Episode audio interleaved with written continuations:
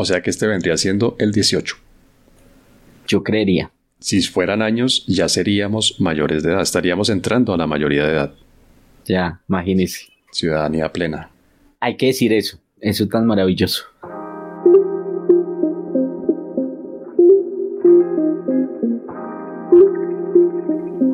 Profesor Garay, nuestro episodio 18. Imagínese, profesor Páez, ya 18. 18 veces acá. Imagínese, si estos fueran años, estaríamos entrando a nuestra mayoría de edad, estaríamos adquiriendo ciudadanía plena o no sé qué sería eso. Eh, más eh, estaríamos adquiriendo la posibilidad de hacer una fiesta en, en honor a los incorregibles. o sea, ¿usted cree que la gente de menos de 18 no hace fiestas? Eh, digamos, pues no, por lo menos no formales y oficiales. Ah. muy bien, muy bien. Profesor Páez, otra vez nos demoramos hartísimo tiempo en, grabar este episodio. Eso fue ya, yo creo que como un mes, le cuento. Creo que sí, hace un mes que estuvimos una invitada aquí hablando de educación y sí, ya hace un par de semanas que no publicamos nada, Javier. Nada, pero hay algo que, digamos, esta vez hay un atenuante, un súper atenuante que explica por qué íbamos a explicarle a los, a los eh, eh, oyentes con su venia eh, si me lo permite, ¿por qué este silencio de los incorregibles durante tanto tiempo? Adelante, adelante, haga la revelación del episodio 18 de Los Incorregibles. Y esta hace una revelación impactante. Resulta que mi coequipero, gran amigo, colega y demás, César Páez, se presentó a una, ¿cómo lo llamamos? Una carrera, un reality por la decanatura. Yo hubiera dicho contienda electoral, pero bueno. Eh, para la decanatura de nuestra facultad. Entonces, felicitaciones al profesor Páez, esto es una maravilla. Eh, ¿Y cómo, pues, cómo fue? ¿Usted cómo, cómo decidió esto, etcétera? Cuéntenos ahí un poquito. No, no, no, pero primero hay que aclarar, felicitaciones es porque pues, el resultado no fue catastrófico, pero no quiere decir que yo haya salido electo, ¿no? No, pero espérese porque esa, esa, es la chiva. Eso es para que para que las personas se queden escuchando por lo menos 15 minutos y, ahí sí les revelamos los resultados. Spoiler alert, perdí. perdí bien. Así que ya explicamos cómo fue la cosa. Pero me le cuento que fue toda una experiencia porque yo la verdad no tengo memoria de haber participado como candidato en un proceso electoral. Pues este evidentemente no es un gran proceso electoral, ¿no? Digamos, el universo de los votantes eran 151 personas. Estábamos obviamente en un ambiente muy, muy pequeño, muy que conocemos bien que es nuestra facultad. Bueno, es decir, no era un gran proceso electoral, no es que me haya lanzado alcalde o a o a gobernador o a presidente o alguna de estas cosas que usted admira tanto.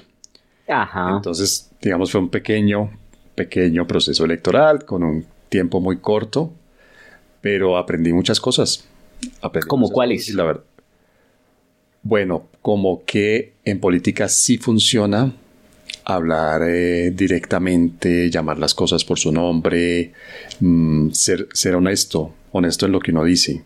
Yo creo que uno tiene ese prejuicio, ¿no? Que, los, que los eh, discursos políticos en los que uno llama a alguien a que vote por uno, los que uno invita a la gente a que vote por uno, tienen que estar cargados de mentiras y de promesas falsas y de, no sé, y partir además de unas de una descripción de una situación en la que sí, todos estamos bien, pero podemos mejorar, ¿no? Ahora, de nuevo, yo no gané. Pero digamos que que mi discurso que partió de estamos en esta situación, que realmente no está bien, y lo que yo propongo es que tenemos que hacer A, B y C, y, parte de ese A, B y C era mm, algo, digamos, equivalente a, ajustarse el cinturón, a apretarse el cinturón. Tuvo eco. O sea, la gente lo, lo, apreció. y parte del resultado que obtuve, repito, no gané, pero parte del resultado que obtuve fue el reflejo de ese aprecio de la gente por haber hablado con honestamente, digamos, sin, mm, dar vueltas a la cosa, sin, sin utilizar eufemismos o, mentiras.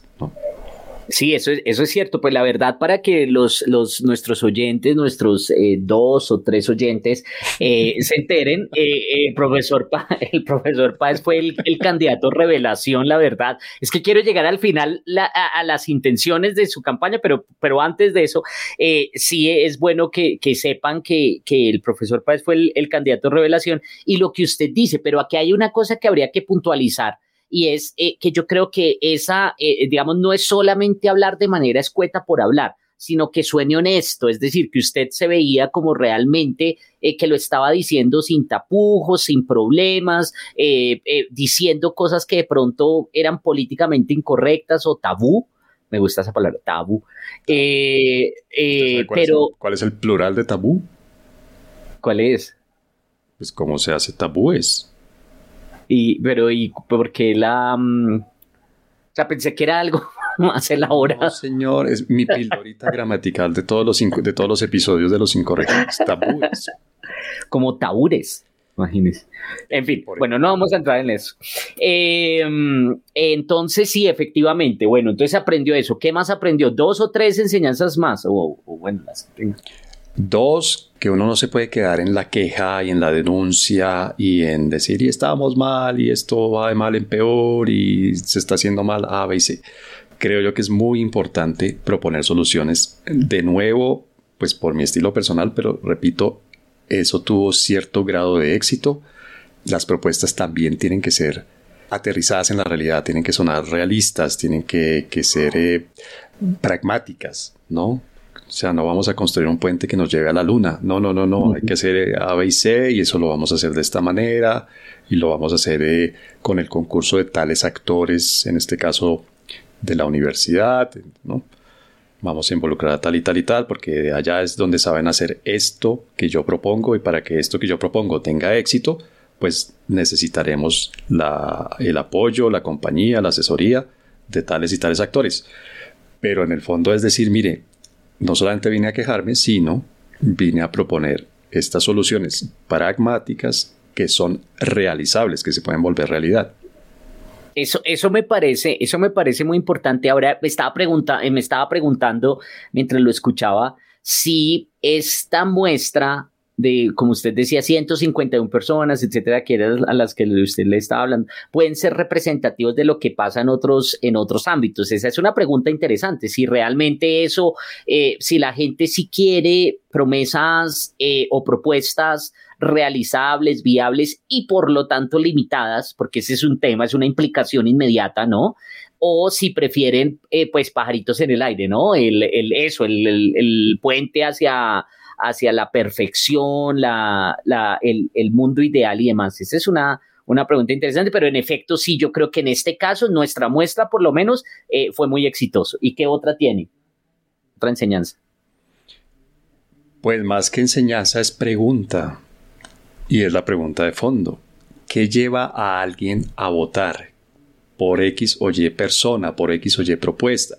Es más, deberíamos empezar por ahí uno por qué vota. Es decir, uno, como se dice en otras partes del mundo hispano, uno vota, uno vota este candidato o aquel candidato, uno vota por esta persona o por aquella persona, uno vota por las propuestas de esta persona o por las propuestas de aquella persona, o uno vota por una combinación de propuestas y persona.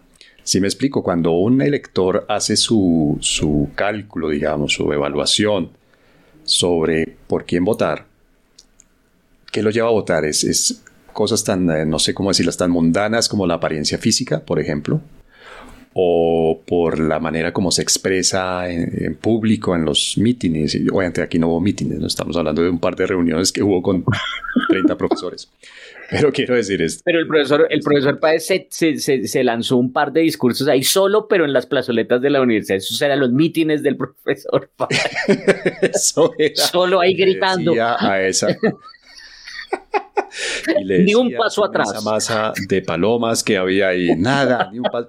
Yo no soy un hombre, soy un pueblo. Sí, señor. Y el curro, curro, cucu, curro, cucu, de todas las palomas aplaudiendo. Sí, eso fue ah. un momento realmente conmovedor.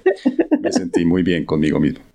No, quiero decir, eh, eh, es, es, eso, por ejemplo, ser un gran orador o una gran oradora que, que se enganche con la, con la gente que está ahí, con la audiencia, diría unos medios de comunicación, o, son ideas, son ideas realmente concretas, ¿no? Vamos a hacer A, B y C, y eso le hace, le hace clic a la gente, es decir, le suena, le gusta, le suena realista, le suena que sí, sí, sí.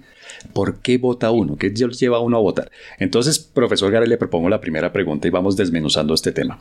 Deme un segundo, profesor Páez, porque no, no, no nos lancemos todavía a hablar de esto sin haber cerrado el tema. ¿Cómo vamos a dejar a las personas esperando? Yo, entonces me adelanto aquí rápidamente.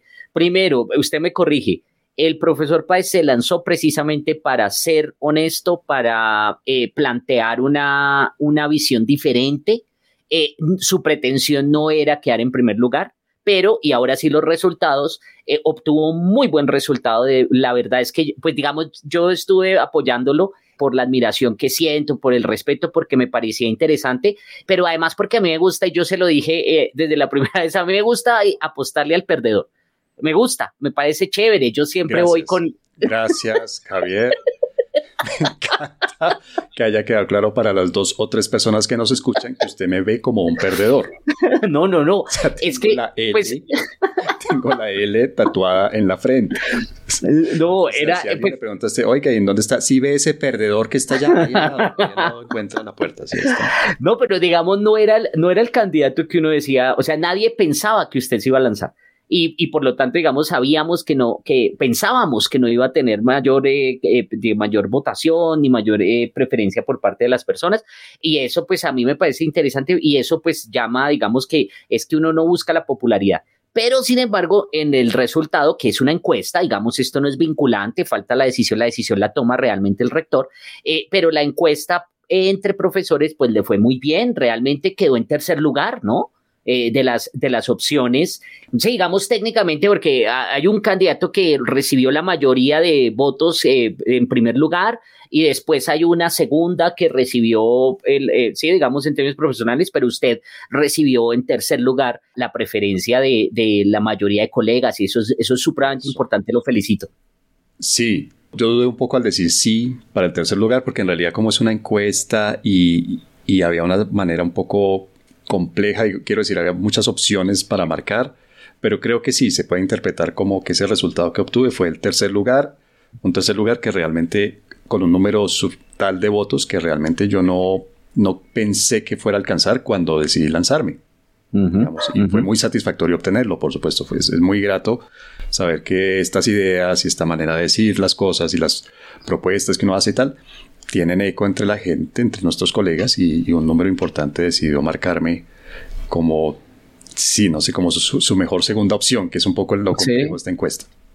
Sí, digamos que no, no podemos entrar, mejor dicho, tendríamos que hacer tres especiales para explicar en qué consiste la encuesta, pero, pero sí, digamos, en, en tercer lugar, yo me sentí muy feliz, la verdad, yo me sentí muy orgulloso. Los invitamos a ver el video en YouTube, y hacer la simulación. Sí, sí es un poco enredado, pero sí, yo creo que su interpretación es válida. Fue un muy, muy honorífico tercer lugar. Sí, sí, sí, es un muy buen resultado. Ahora sí, entonces eh, entremos en materia. Pues a propósito de esto, como, como tenemos esta evidencia en el nivel micro, muy micro, eh, muy cercano en, en, una universidad, digamos que eso genera entonces unas características en particular con o frente a colegas, porque ojo, no fue frente a estudiantes, los estudiantes no mostraron sus preferencias, no sabemos eh, cuáles eran las preferencias, pero sí los colegas, pues eso le da, digamos, unas características, pero la pregunta que usted hace a mí se me hace, a mí se me hace eh, muy interesante. Eh, y usted dijo que la iba a desmenuzar. A ver, ¿cómo, ¿cómo la desmenuzamos? Sí, le propongo que empecemos por el comienzo. Como normalmente tenemos dos segmentos en nuestro episodio, le propongo que en esta primera parte tratemos de, de, no sé, de dilucidar, de ver si la gente vota por una persona, por una, por una propuesta, en el caso obviamente de la política grande, de la política de verdad, verdad, la gente vota por un partido político o, es una combinación de todo lo anterior o por qué votan. O sea, cuando yo voy a la urna y deposito mi voto, yo en mi mente tengo a esa persona, a lo que propone esa persona, a su partido político, qué es lo que yo tengo en mente para decidir que ese es el voto, que a, a ese algo le voy a dar mi voto, que es ese algo a lo que le doy mi voto, profesor Garay. Mm, fíjese que esta pregunta en últimas es una pregunta de preferencias. O sea, ¿cómo se configuran esas preferencias? ¿Cómo hacen los individuos para determinar y elegir, digamos, una opción? Y yo sí creo que ahí dependen muchos elementos. Por un lado, eh, digamos, lo que usted antes denominó o categorizó como audiencia, ese es, ese es un elemento importante. Es decir, a quién es que se le está hablando, quién es el que va a tomar la decisión, pero también algunas características individuales. Por lo tanto, cualquier cualquier variable que identifiquemos, pues va a depender mucho de esa heterogeneidad entre individuos y también entre audiencias, ¿no? Y para hacerlo fácil y por lo tanto trivial, yo creo que la respuesta es entonces todas las anteriores, todo lo que dijo usted anteriormente. Hay una que sí me parece que es cada vez ah, menos cierta. Muchas gracias, ya con eso podemos dar por terminado el episodio, ya con esa claridad. ¿Sabe cómo le agradecemos por habernos iluminado? y haber acabado el programa de manera tan rápida.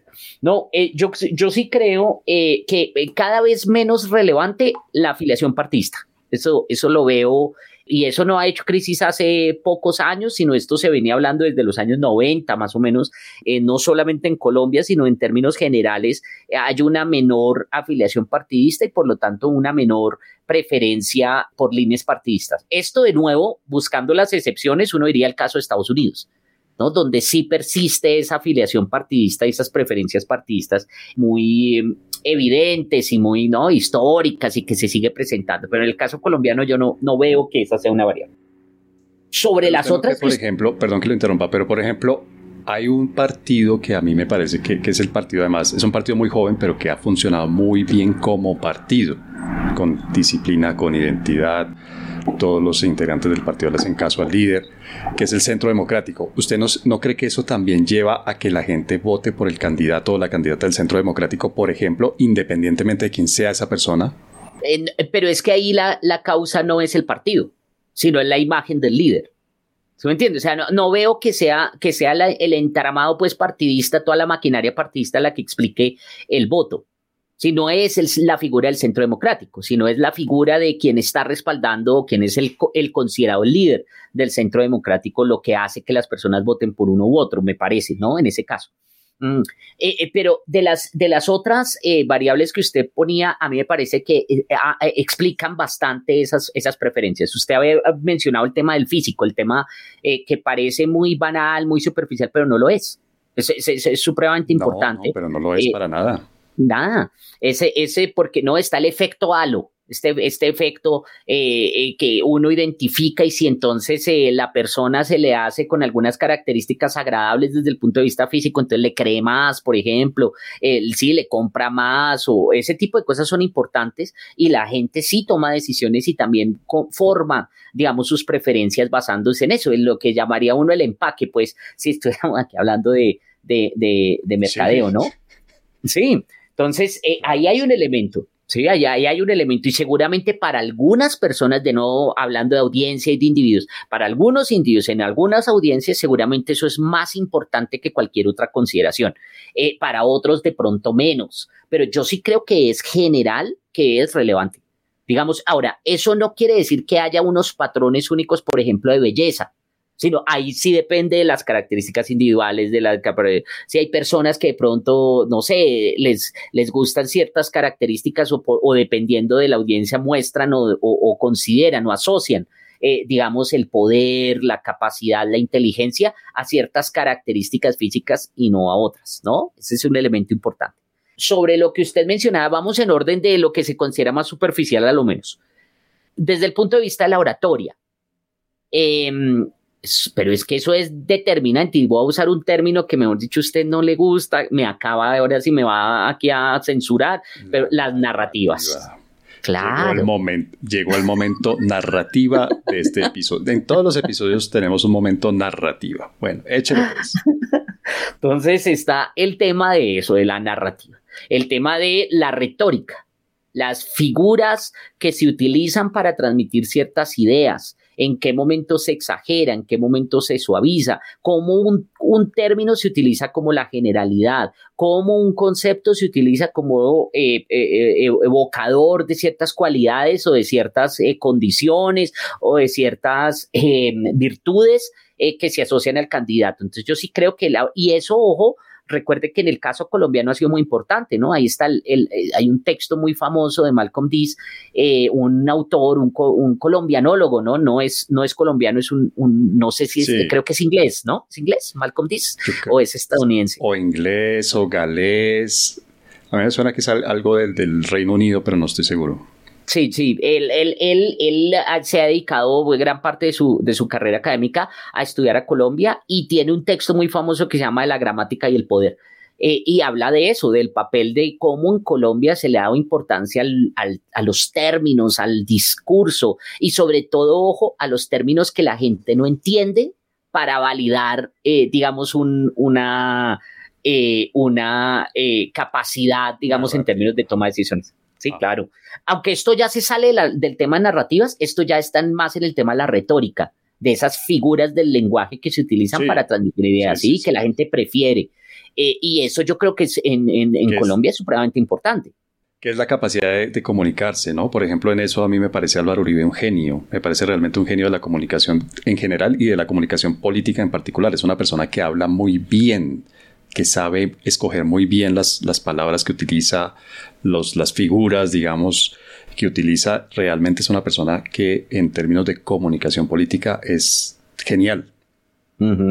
Sí, claro, y, eso es, y eso es importante. Ahora, yo no sé, y eso el otro día yo estaba pensando si también de pronto con las últimas y las más recientes generaciones, esa preferencia por el tipo del discurso, el, el discurso de, de, ni un paso adelante, de, de, de, audiencia pública, de si el discurso en las calles y demás de pronto se ha perdido y ahora se considera como más sí, como impostado de pronto y que no le funciona y eso de pronto puede explicar por qué algunos personajes que se asocian a la política tradicional, como no sé, un Germán Vargas que tiene esa forma de hablar, que tiene esa forma de comunicarse muy tradicional, de pronto hoy por eso no forma parte de las preferencias generales. Hoy se prefiere otro tipo de políticas que, entre comillas, hablan de manera más, más cercana.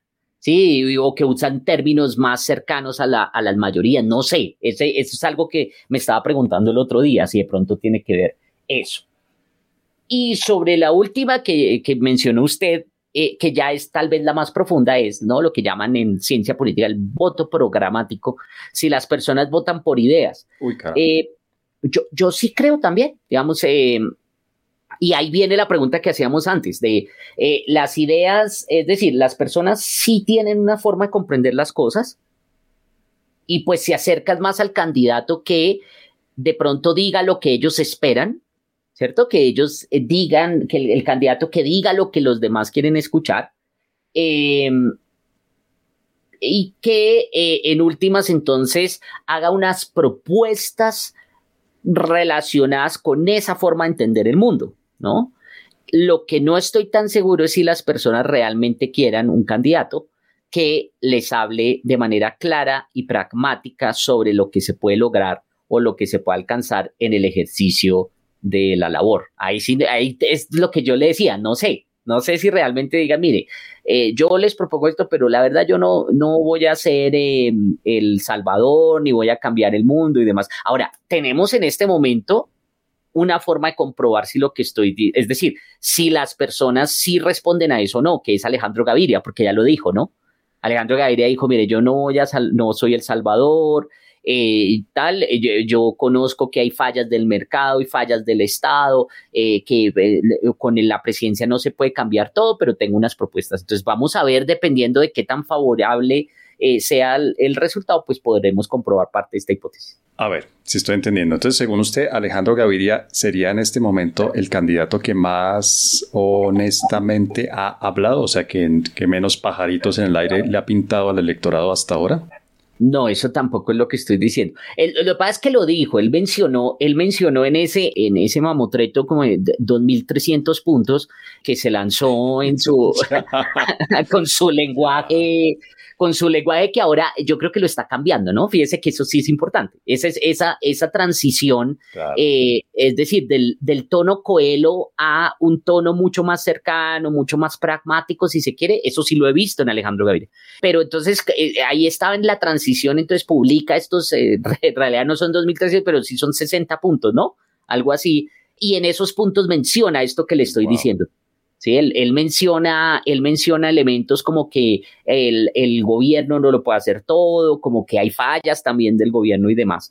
Eh, y por lo tanto, pues lo ha dicho. Yo no sé si sea el único, si sea el más, eh, pero lo que sí es como ha sido explícito, por lo menos, eh, vamos a poderlo comprobar. Ahora, hay mucha mucho ruido ahí, porque dentro, mientras dice esto, por un lado, por el otro lado está prometiendo ¿no? redistribución, impuestos saludables, impuestos verdes, eh, pensar en, mejor dicho, o sea, por un lado sí está proponiendo eh, otro tipo de, de, utopía, si se quiere, eh, pero, lo, pero, pero también parte diciendo que, que no lo va a poder hacer todo. Bueno, pues yo estoy de acuerdo con usted, yo creo que es una combinación de varios factores. A esos yo creo que hoy en día Javier, no sé en cuál de esas categorías que usted nos propone, pero habría que sumarle el género del candidato o la candidata y también eh, la identidad racial del candidato o la candidata. Quiero decir, eso también son factores que están empezando a mover para bien o para mal, es decir, en favor o en contra, a favor o en contra, perdón, de la persona que se postula,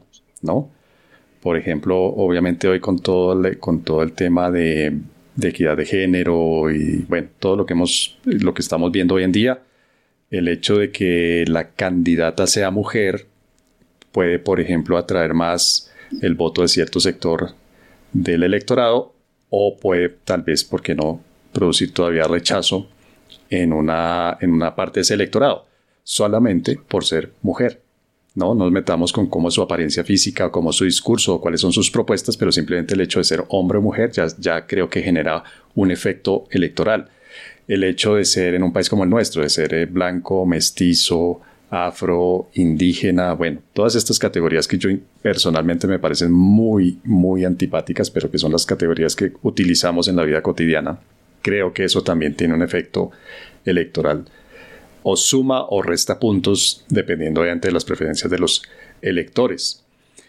Entonces yo creo que sí hay, hay unos elementos, digamos, eh, no sé cómo decirlo, de, inicio, digamos, antes de oírle a la persona lo que, lo que dice, lo que propone, ya tiene uno, unos, ya esa persona tiene unos puntos ganados o perdidos frente al electorado por ser joven o viejo, por ser alto o bajito, por ser delgado o gordo, por ser hombre o mujer o cualquiera otra de las identidades sexuales que, de género, perdón, que tenemos hoy en día a eso obviamente por el tema, eh, el tema racial, el color de la piel o, u otros rasgos físicos que tienen que ver con el, origen, el, fenotipo, diría uno para decirlo técnicamente.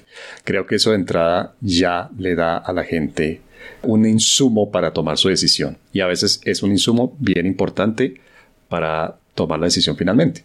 ¿no? sí, y luego viene lo programático.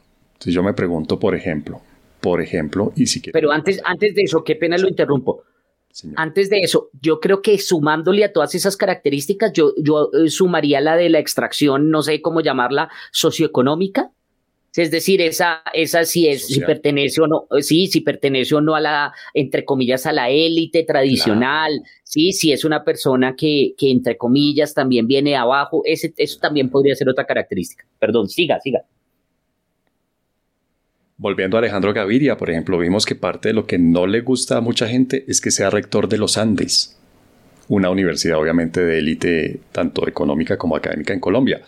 Me pregunto si fuera rector de la Nacional con las mismas ideas, con, usando las mismas palabras, las mismas ideas, obviamente con la misma cara, si la gente hubiera reaccionado así como, ah, este habla desde allá, de su rectoría y ahí está, no sé qué Obviamente sí hay también, y eso, y eso ha ganado mucha fuerza, siempre la ha tenido, pero ha ganado mucha fuerza, ¿no? Ricos y ricos contra pobres. Sí, sí, sí, sí, sí, sí.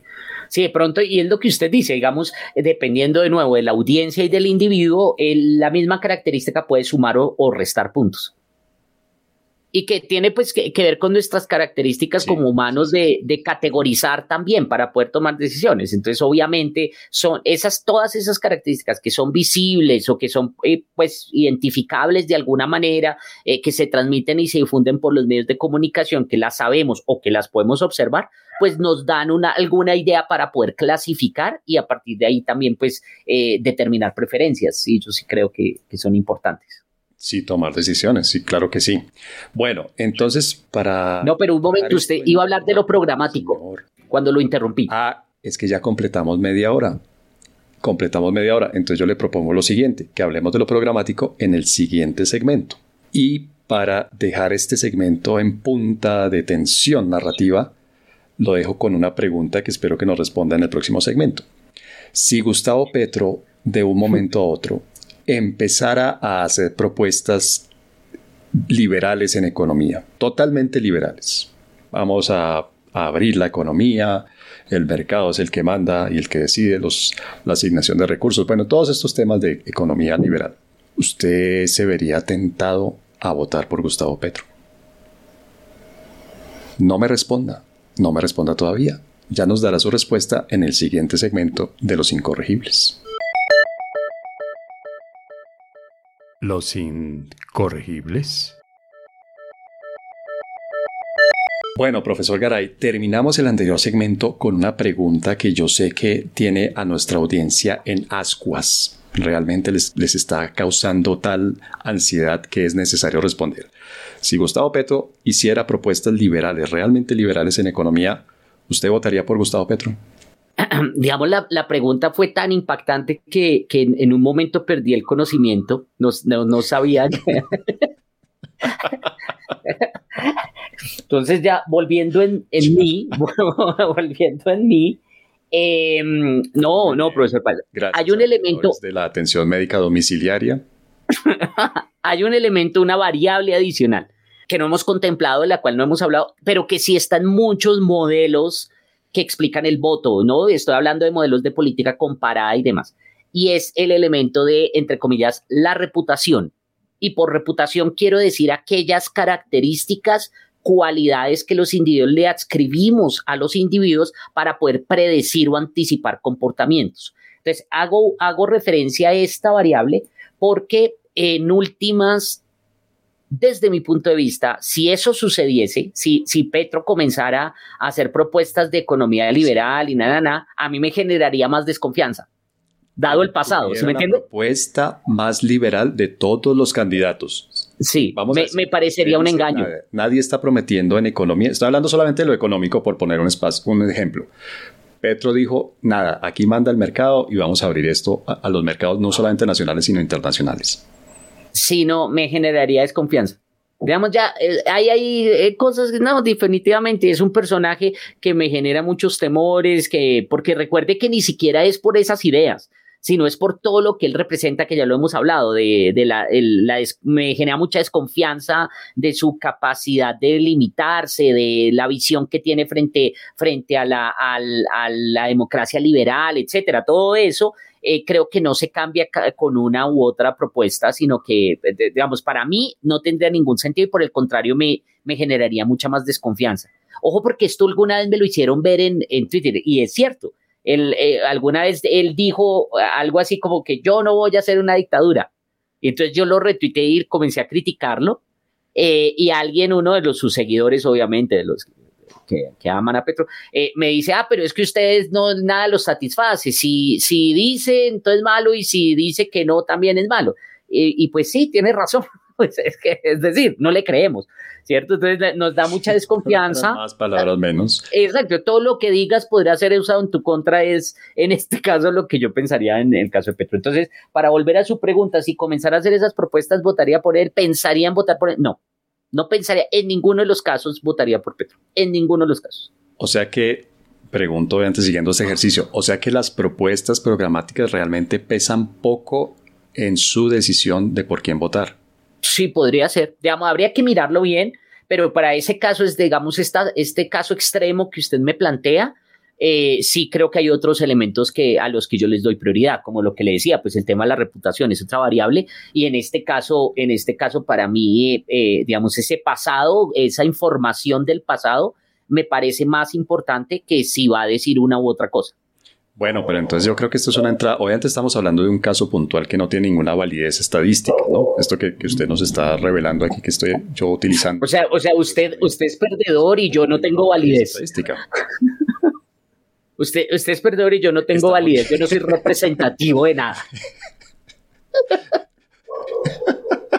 Usted es un dato atípico. Usted es el error muestral. Usted es más o menos. ¿Ve por qué tenemos que seguir, ¿Ve por qué tenemos que seguir invitando gente a este, a este podcast? que obviamente pues es que necesitamos subir el nivel. Mire, un perdedor, un dato inválido. Pero hablando en serio, obviamente, pues, digamos, no podemos extrapolar de un individuo toda una, una, información pues para hacer un análisis muy profundo. Pero yo coincido con usted, digamos, y coincido con este descubrimiento que hicimos hace un, minuto en el sentido de que el programa realmente importa poco, ¿no? Ahora, si hay palabras, si hay palabras, si hay expresiones, ¿no? Mm. Yo creo que hablar de justicia social, pobreza, no sé qué más, justicia, justicia social, desigualdad, todas esas cosas, sí. Eso automáticamente atrae a una parte de los votantes. Y hablar del imperio de la ley, y hablar de libertad, de, libertades en general, libertad de mercado, hablar de, no sé, seguridad como un, como un valor superior, también atrae a otra parte de la gente, que creo que es tal vez la pregunto, ¿la ventaja o la desventaja de los políticos de centro? Porque finalmente un político de centro tiene que mezclar en su, o mezcla en su discurso algo de justicia social, igualdad, equidad, con temas de seguridad, de imperio de la ley y tal. Finalmente es, fácil hacer eso, o sea, no fácil, evidentemente no es fácil, pero es, es eh, posible hacer eso, o sea, es un, es un discurso que puede tener algún efecto sobre el electorado. Mm, yo no estoy tan seguro, no estoy tan seguro, eh, entre otras porque fíjese que usted acaba de decir centro y me parece una interpretación interesante la que usted hace, pero yo aún me pregunto qué es el centro. ¿no? Realmente, ¿qué es? ¿Qué, ¿Qué es lo que significa ser de centro? Y bueno, porque pareciera eso, la, eh, decirle a todo que sí, pues, Sí, no, que entonces hagamos esto, sí, hágale eso, está bien, y porque, o, la otra aproximación también que es eh, intentar ser muy objetivo, y a mí ese tema de la, de, de, de la pretensión de objetividad se me hace arrogante, se me hace pues, complicado, ¿no? Digamos, eh, hay, que, hay que tener posiciones claras sobre diferentes temas, ¿sí? Y hay otra posición que también me ha generado. Yo antes era mucho de eso, yo no sé si usted se acuerda, pero, pero los últimos meses eh, me ha alejado mucho de eso, de pensar en, entre comillas, la evidencia como, como la clave de todo. A mí me, porque es que eh, cuando uno comienza a mirar realmente qué queremos decir por evidencia, pues en realidad también es una forma de, de sí, fácil casi, de, de, decir, no, es que esto está resuelto porque así ha sido, entre comillas, demostrado por la ciencia. No, lo que menos hace la ciencia es demostrar algo. Sí, lo que tenemos es debates. Entonces, eh, no sé realmente cuál es la, digamos, no, yo creo que sí demuestra, no, le decía que yo creo que sí demuestra, pero demuestra más o menos lo que el científico quiere demostrar. Quiero decir, frente a la misma evidencia, frente a la misma eh, conjunto de datos, la conclusión a la que llega una persona u otra puede ser totalmente diferente. Una persona u otra con la misma formación de, de disciplina y de estudio y de trabajo científico, lo que sea, puede ser totalmente diferente, ¿no? O por lo menos, no sé si totalmente, pero sí puede haber diferencias importantes entre una cosa. Sí, claro. Claro, claro, y eso, eso sí, eso sí tiene un, un efecto. Entonces, eh, entonces, no sé realmente cuál es, pero a mí sí me genera, y esto ya entonces para, para responder su pregunta de si eso puede tener alguna ascendencia, eh, digamos, de un lado, uno diría, ojalá, ¿no? Eh, porque sí estamos en una situación en la que, pues, de este tema de los extremos y de las visiones tal, entonces sería casi que una esperanza en que ojalá funcione ese tipo de cosas porque uno de todas maneras sí le cree más o más bien confía menos o le genera menos temor una persona así que una persona radical, por un lado. Pero por el otro lado está la realidad frente a esa visión polarizante o polarizada en la que yo no sé si hoy realmente se privilegie eso, profesor Páez, y no los extremos. Es que, es que eso es lo que yo no sé.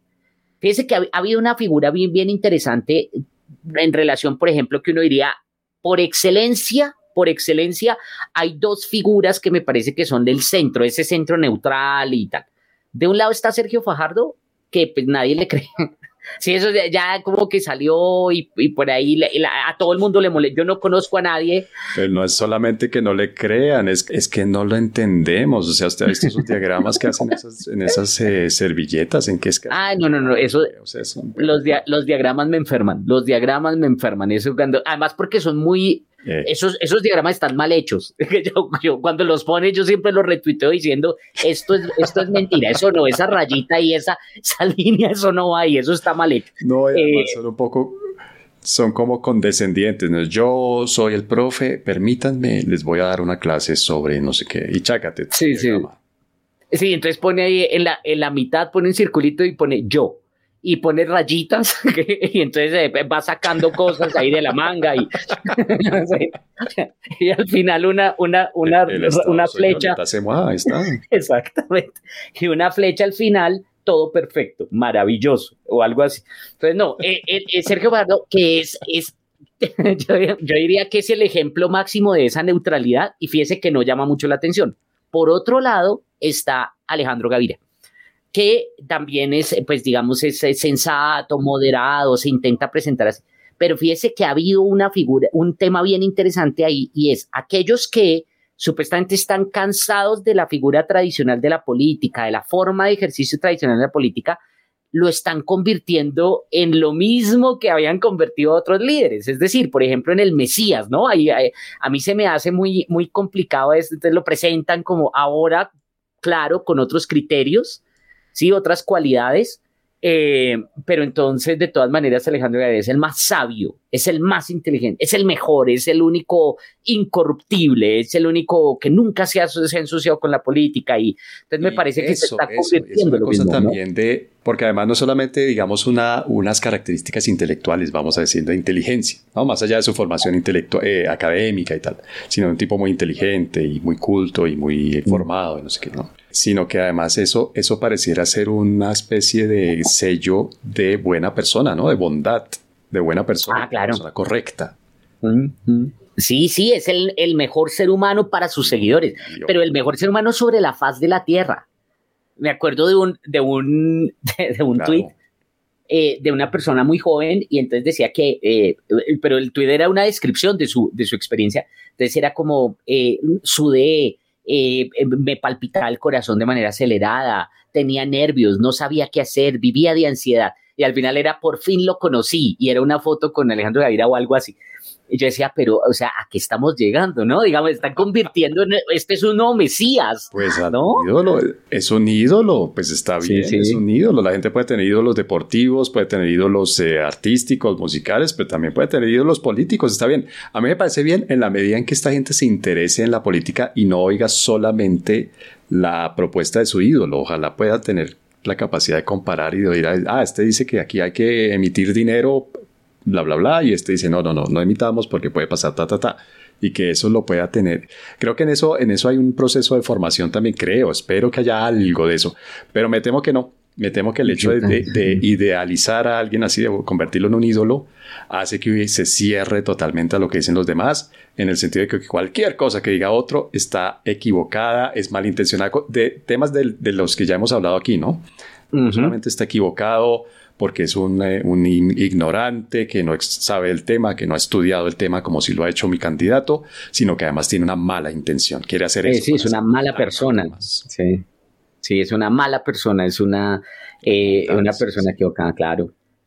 Sí, eso, eso es cierto, eso es cierto. Entonces yo también, yo no, no, la verdad no creo que se está construyendo esa, esa capacidad crítica, no sé, no creo. Entonces fíjese que ahí uno dice, bueno, ese centro entonces idealizado y demás, en realidad sigue siendo centro, en realidad sigue siendo neutral, en realidad, y todo lo que pues asociamos con ese centro. No, sé, no sé, la verdad no, no lo, no, soy muy... Pues es que son muchas preguntas, pero le digo la verdad, yo creo que centro, derecha, izquierda no depende de en dónde esté ubicada la persona, la candidata, sino de en dónde esté ubicado el elector o, o la persona que está interesada en el proceso electoral. Me explico, si yo tengo ideas muy de izquierda, cualquier cosa que esté un milímetro a la derecha de mi candidato es extrema derecha. ¿no? Ahí no le ponemos cortapisas. O sea, para esa gente la respuesta a su pregunta de si existe el centro es definitivamente no. Es una derecha eh, disfrazada, es una derecha disimulada, es, una, es un caballo de Troya de la derecha extrema. Y me temo que pasa lo mismo también a la derecha. Si yo, si yo tengo unas ideas muy de derecha y tengo muy identificado cuál es mi candidato o mi candidata que representa esas ideas, cualquier cosa que esté un milímetro a la izquierda, eso es el comunismo internacional, el castrochavismo, el petromadurismo, los mamertos y la extrema izquierda. ¿no? O sea, estos son los talibanes que se quieren tomar no solamente el poder en Afganistán, sino también en Colombia, más o menos. Sí, sí, Entonces yo me temo que no es, no es cuestión de que el candidato o la candidata logren una identidad o tengan ellos claros su identidad, sino que finalmente estamos en un grado de polarización que realmente es poca gente la que se va a no sé, a permitir sentirse de, derecha, perdón, de centro y por lo tanto a concederle a ciertos candidatos que son de centro también y no que son tibios, indecisos. Porque es que sabe que, cuál es el problema, mejor dicho, la ventaja de los discursos de extrema izquierda o extrema derecha es que son muy consistentes, son muy sólidos y son muy fáciles de vender, de explicar, de promover. Mientras que en el discurso de, centro, como tiene unos elementos como medio de izquierda y otros medio de derecha, hay muchas incongruencias, hay muchas contradicciones, hay muchas cosas que son, no son claras y sobre todo hay unos vacíos, hay una cantidad de vacíos porque como no se, no se toma una posición, digamos, clara, clara, clara frente a ciertos temas, ¿no? Las drogas, ¿qué hacemos con las drogas? ¿Las, las, eh, las legalizamos o las prohibimos totalmente? ¿Qué hacemos con el aborto? ¿Qué hacemos con, el, con los temas de, de género? ¿Qué hacemos con la economía? ¿La cerramos o la abrimos? No, pues medio abierta, medio cerrada. Entonces, claro, eso es algo que es muy difícil de comunicar. Sí, de expresar. O a Páez. No, pues hay unas cosas de Garay que me pasen chéveres, pero unas cosas No, dígame, no, dígame qué hago. Claro, claro. Sí, sí, digamos ahí la respuesta es clara, Garay, pero, pero la, de todas maneras eh, existe. Dentro de lo, sí, de esta muestra, de esta muestra que estamos acá en la grabación del episodio. Pero, pero no, sí tiene, tiene razón y eso pues se debe a, a, a, lo que hemos hablado en otros capítulos, la falta de comprensión de la complejidad de los asuntos públicos y sobre todo el quehacer estatal pero además eh, de la simplificación y de la necesidad de tener heurísticas simples, únicas, para resolver los problemas. Y, pues eso tal vez es lo que hace que, genere tanta molestia al centro. Es una expresión que no, no logro. Eh, eh, pues como las, las, heurísticas son, son reglas de decisión, ¿sí? Son reglas de decisión para comprender.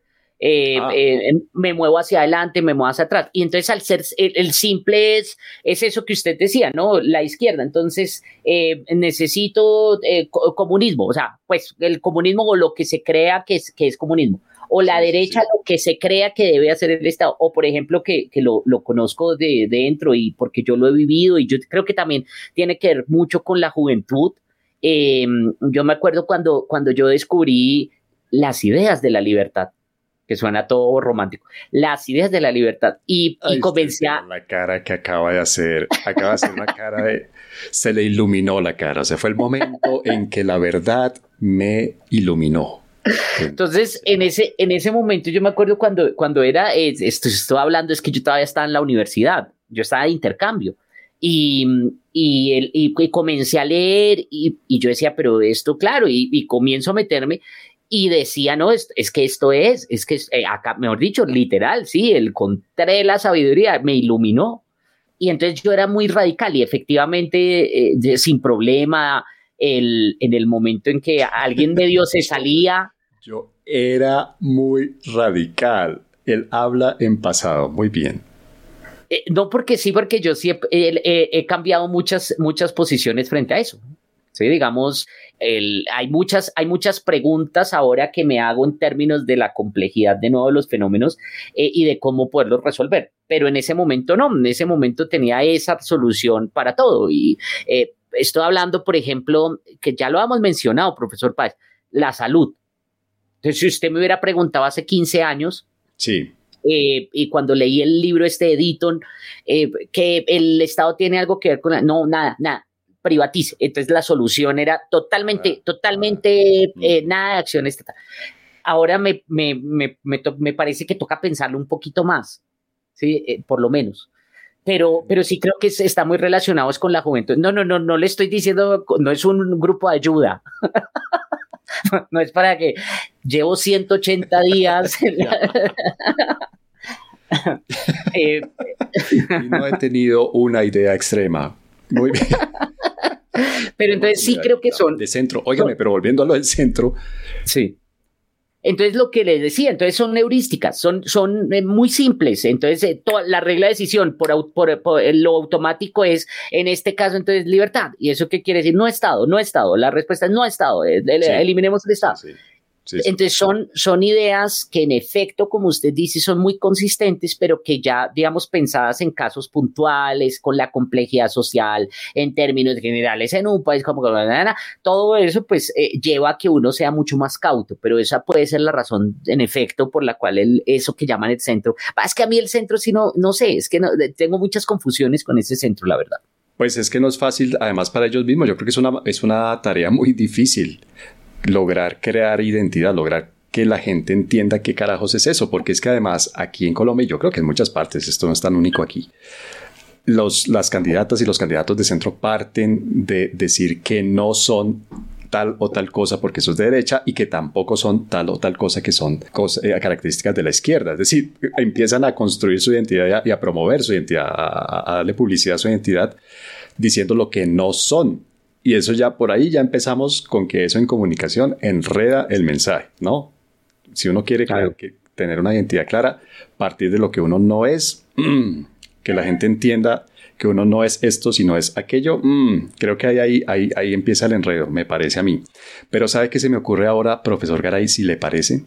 ¿Por qué no buscamos para la próxima, para nuestro próximo episodio, tres personas, vamos a tener tres invitados, vamos a ver si lo logramos. Este es el reto que le hago aquí al aire. Busquemos una persona de derecha, que se identifica a sí misma como de derecha, una persona de izquierda y una persona de centro que nos vengan a explicar qué es eso. ¿Qué es eso? Sin que se vayan a, poner aquí a polemizar entre ellos y a darse en la jeta aquí, que eso es de muy mal gusto. Pero que nos digan qué es eso. Mire, yo soy de derecha y eso en este momento de la historia en este país quiere decir A, B y C. Y lo mismo con la izquierda y lo mismo con el centro. ¿Cómo le parece ese, ese reto? Me parece muy interesante. Oiga, pero le falta al libertario. También, si me, si me va a meter derecha, izquierda y esto, metamos libertario, porque también eso no lo entiende casi nadie. Ah, es que ustedes están más allá de la derecha y la izquierda, ustedes no, no, no se dejan encajonar en esas categorías. Sí, no, claro, eso, eso creo que ha sido claro. Es decir, es que, es que no puede el... sí, no, no, no, eso es... Yo creo que podríamos hacer la prueba. ¿Sí? Entonces que sean cuatro invitados. Uy, pero eso es mucha gente. Y creo que una parte de lo que se le puede preguntar a cada uno es... Se pueden mezclar, quiero decir, se pueden cruzar ejes. Ejes temáticos, libertario, pero usted tiene ideas de... Eso no es de más bien como derecha y menos de izquierda y no sé, al de izquierda decirle, bueno, pero eso no son cosas más de libertades. Cuando usted habla de temas sociales, no es muy libertario, por ejemplo. Me parece bien, vamos a ver cómo nos va buscando la gente. Digamos, para libertarios es fácil. Eso va a ser lo Pero yo creo que no es tan difícil, ¿no? sí, vamos a ver, vamos a ver. No, yo creo que no es tan difícil porque realmente estamos en una época en la que he vuelto a ver después de un par de, de décadas, por lo menos, en que la gente tiene su identidad ideológica muy definida, ¿no?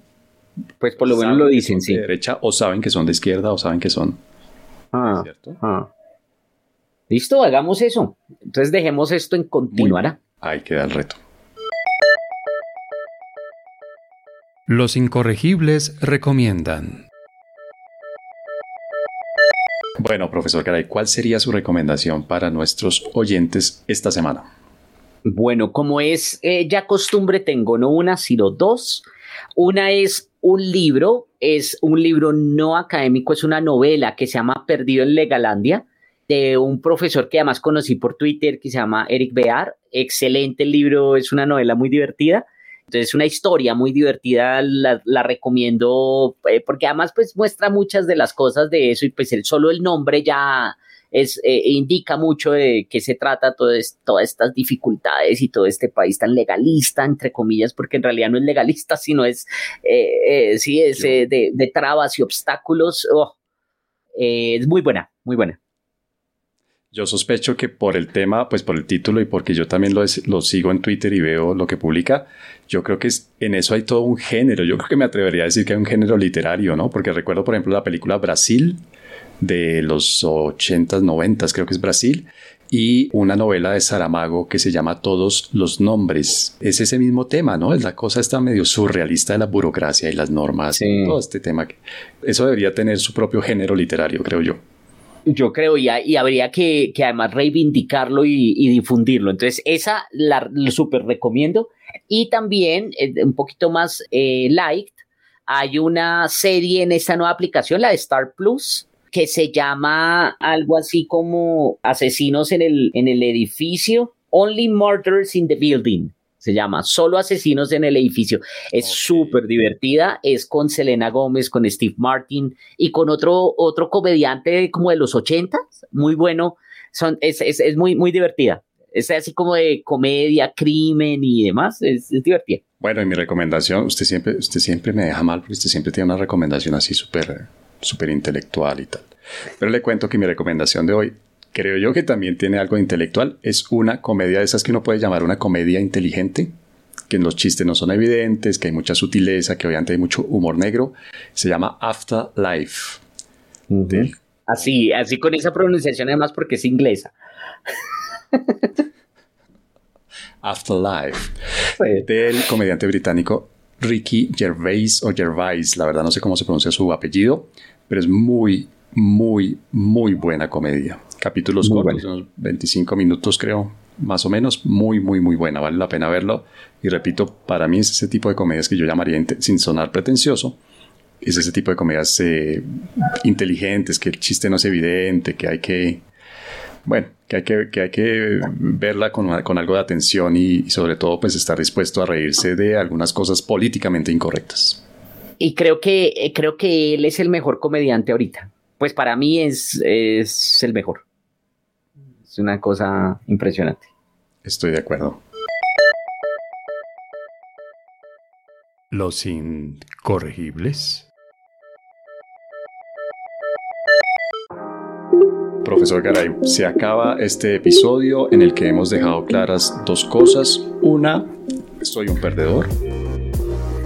Y dos, usted es irrelevante, fue que dijimos, inválido. Eh, exactamente, sí. Eh, irrelevante en cualquier discusión, soy cero representativo, soy un error. Un, error, un, error. Este es un error. y yo soy un perdedor. Me parece que eso es terminar este episodio en punta. Como siempre, Javier, un placer haber hecho este, este episodio, haberlo grabado. Y bueno, gracias, de verdad. Muy bien. No, muchas gracias, profesor. Gracias públicas por haberme apoyado en mi campaña, de verdad. No, usted no, eso usted sabe que ahí, ahí estamos. Muchas gracias por esto, además por ese orgullo que me hizo sentir en esta campaña. Y bueno, no, pues estamos ahí hablándonos. Esperemos que podamos cumplir el reto de tanta gente. Mejor dicho, si seguimos así, el episodio 30 va a ser 75 personas. Dos segundos por cada persona invitada. no, podemos, vamos, vamos probando la mecánica, pero podría ser, por ejemplo, una persona por episodio. Pues, un, segmento en el que una persona de izquierda nos explique qué es eso de ser de izquierda y así sucesivamente. Podría ser. Ok. En fin. Pero, pero con cariño, lo recibimos con cariño y amabilidad. Siempre, siempre. Mucha amabilidad. Chao, profesor Pai. Bien. Chao, Javier.